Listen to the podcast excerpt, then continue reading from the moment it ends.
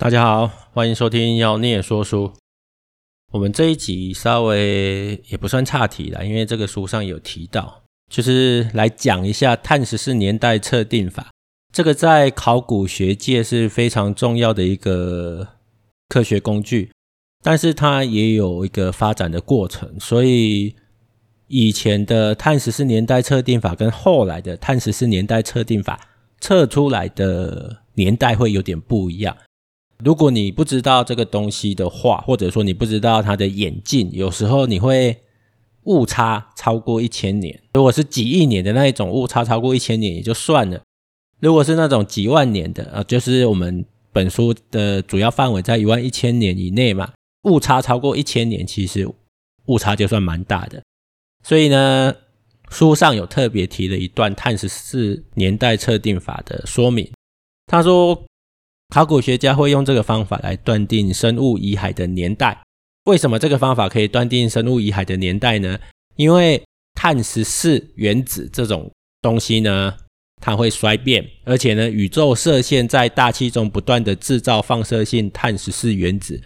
所以大气中的放射性碳十四原子和自然的碳十二原子维持一定的比例。那我们就可以透过这个比例来知道。我们现在测定的这个东西大概是多少年以前留下来的？而且呢，基本上你要，你只要还活着，任何的生物只要还活着，它就会不断的吸入这些固定比例的碳十四。草食动物呢吃植物，肉食动物呢又吃草食动物，所以呢，沿着食物链，所有的生物体内的碳元素基本上的比例都会固定。一直到死掉的时候，你才会停止摄取碳十四原子。所以呢，我们可以从这些科学证据来知道，到底我们现在取得的化石啊，或者是从一个土堆里面挖出来的种子啊，是哪一个年代的。那为什么刚刚讲到说碳十四年代测定法会有一个演进呢？因为刚开始啊，我们对于这一个测定法，必须要有一定量的物质，才有办法测出它的年代。直到我们有加速质谱仪出现，就可以用少少的东西去测定我们想要测定的物品的那一个年代。为什么物品的多寡会影响到我们的测定？有时候我们在一个考古堆里面找到一些东西，例如一个种子，但是它的量不够，考古学家就会从旁边去找烧过的碳来测定。问题是呢，以前认为。烧过的碳应该是人为的痕迹，因为附近有人的活动迹象嘛，有活动那个古人活动的考古证据，所以会认为说有一个火堆的碳应该就是当时的人们去生火留下来的。但是这个其实有一个很大的风险，就是闪电有可能会造成火灾，然后有火灾之后就会有木炭，或者是各种奇怪的自然现象都有可能产生碳，而这个碳有。可能，毕竟年代实在太久远了，会因为某一些原因跟你想要研究的那一个考古的化石混在一起。那因为你想要研究的那一个考古化石数量不足，重量不足，所以你就去找那一个被烧过的木炭来测定它的碳十四年代。这样一来，万一这个碳，你你测定的这个碳其实是从其他的原因啊，或者是其他的理由才。刚刚好跑到那个地方，导致他们混在一起的话，那你测出来的年代其实就会不对了。所以这是一个很在以前的考古学界一个很常见的风险，就是你测的东西可能其实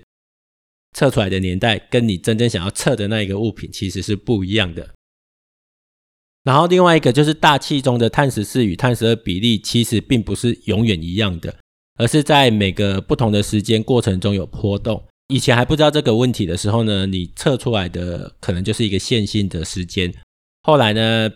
透过各种方式，例如树木的年轮，我们可以知道树木年轮是逐年增生嘛，等于记录了每一年大气中的碳十四和碳十二比例。透过这样子的方式，我们只要找到一棵古老的树木，分析它的年轮标本，就可以知道每一年的碳十二和碳十四的比例。透过这一个比例去修正以前的资料。所以呢，后来透过校正的年代跟还没有校正之前的年代，最多都可以差距到一千年左右。那有了这个很厉害的科学工具之后呢，考古学界的，应该说整个历史学界的研究就越来越科学化了。事实上，我自己对历史还蛮有兴趣的，但是很多人对于历史这个东西总是把它归类在所谓的文科，然后认为历史呢并没有那么科学。不过，你如果去研究一些所谓的历史研究方法，考古学就不用讲了，考古学基本上已经立足在科学的基础上的。而我们一般讲的历史，就是我们以前读的学校读的那些。可能《三国志》啦，或者是唐宋元明清这些东西，这些所谓的历史，其实他们也有一套所谓的历史方法，是很严谨的。例如，一个历史事件被写在某一本古书上，是代表它一定有发生过吗？其实不尽然。历史学家会透过其他的著作交叉的比对，来看这个事件是不是有被重复的提及。而且呢，这两本著作都提到同一个历史事件的两本著作，最好是彼此没有相关性的。那表示说，两个没有互相联络的作者，同时写出的同一件事情，这一件事情真实存在的几率呢，就会比较高一点。所以，哪怕是历史研究，其实也都非常的科学化，有一套历史研究方法。那我们知道历史跟考古学都非常的科学之后呢，这个东西在书上作者就提到，他想要找出农业发展的根源到底在什么地方？为什么有些地方可以发展出农业，那有些地方就不行？而且这些发展出农业的地方很有趣，就是跟我们现代的大谷仓比起来，就是现代。的农业发展国家比起来，完全不一样，哦，完全不一样。就是很久以前适合发展农业的地区，不见得真的有发展农业，但是看起来有点贫瘠，但是又不那么贫瘠的地方，反倒呢成为了人类农业发展的根源。那这个东西呢，就透过很多的考古学方法，书上讲的其实还蛮清楚的，有兴趣可以自己翻一下书。我大概简单的描述一下。他们会去透过我们刚刚讲的碳十四年代测定法，去比对哪些地方有足够古老的农业痕迹哦，可能有种子啦，或者是我们现在吃的一些麦啊什么的，在一些考古研究的考古队里面被发现，然后呢，去找出相对比较早年代的，那年代越早的，当然就越有可能是发源地嘛。透过这样子的比对呢，作者列出了几个。农业发源地，像我们最熟悉的中国，还有肥沃月湾，就是在中亚、西亚那边的两河流域。再来呢，萨赫尔地区、西非的赤道带、伊索比亚。伊索比亚这个我就比较熟一点，因为这里就是咖啡的发源地。伊索比亚虽然我们目前是认为咖啡发源地在这边，不过没有找到相对应的考古化石来测定说到底咖啡是从什么时候开始被人类驯化种植的。再来呢，还有新几内亚，然后美东、中美、安第斯山区、亚马逊流域，大概这几个地方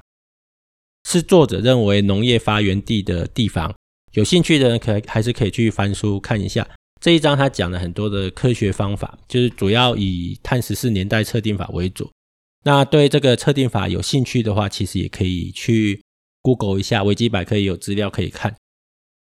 如果有兴趣要 Google 的话，可以去 Google 放射性碳定年法，这个在维基百科上有一条条目讲的还蛮清楚的。这一集特别要讲的是，哪怕是文科的东西哦，就是看起来很像是文科的东西。其实，在专业领域里面，还是包含了许多的科学成分，并不是真的只有嘴炮啦。希望透过这个节目，就让大家知道说很多事情是可以科学化一点的。那如果只是单纯打嘴炮的话，就很没有意思了。当然，有机会的话，我会多讲一些这方面的概念，跟书上结合在一起。也算是我们妖孽说书的一个初衷了。好，那今天的节目呢，就先讲到这边，谢谢大家。